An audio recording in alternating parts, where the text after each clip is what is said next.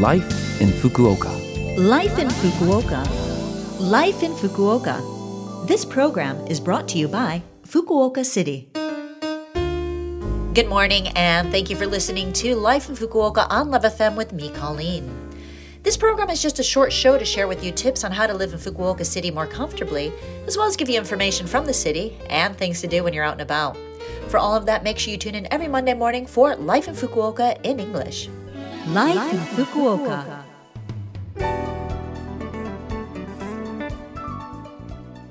Sunday the 14th is Mother's Day or Haha no Hi in Japan. In the US, Mother's Day is on the same day, the second Sunday of May, and usually we treat our moms to a nice breakfast and give her some kind of present. When I was a kid, we often did something in art class to give as a gift to mom. That's pretty typical, I think. Once you're a bit older and have money from a job, it's usual to give flowers. Roses are probably the most popular in the US.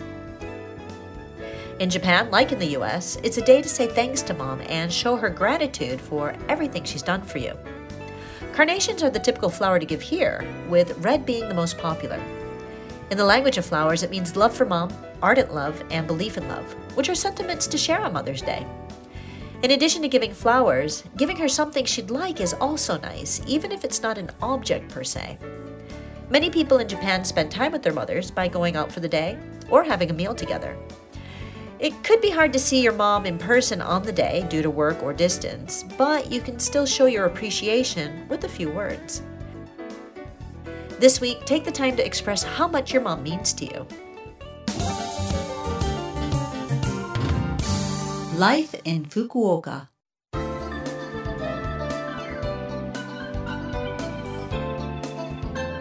All right, well, now I have some information for you from Fukuoka City about COVID 19 vaccinations. Fukuoka City has been working toward making sure everyone who hopes to be vaccinated can do so with peace of mind. And this year as well, 2023 or Reiwa 5, free vaccinations for the novel coronavirus are available. From May 8th until August, the Omicron adapted bivalent vaccine will be administered for the spring booster shots. Those who have received their first and second vaccinations and who are over 65 years old, between 12 and 64 years of age with underlying medical conditions, or healthcare workers are eligible for this booster shot three months after the last vaccination. From September, the autumn booster shots will be given and will be available to anyone five years and older who has had both their first and second vaccinations. When the inoculation coupon arrives, please visit the reservation site or call the vaccine call center to make a reservation. Please wait until that coupon does arrive. If you haven't received that coupon, please phone the call center to have it issued again.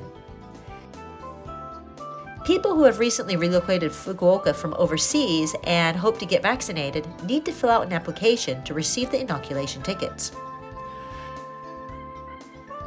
For questions regarding vaccinations, to make a reservation, or to apply for the inoculation ticket, you can call 092 260 8405.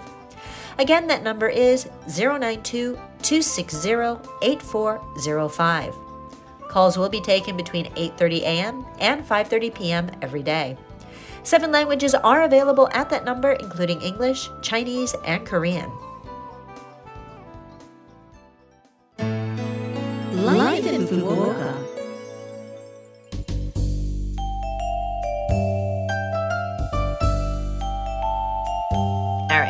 Thank you for listening to Life in Fukuoka today.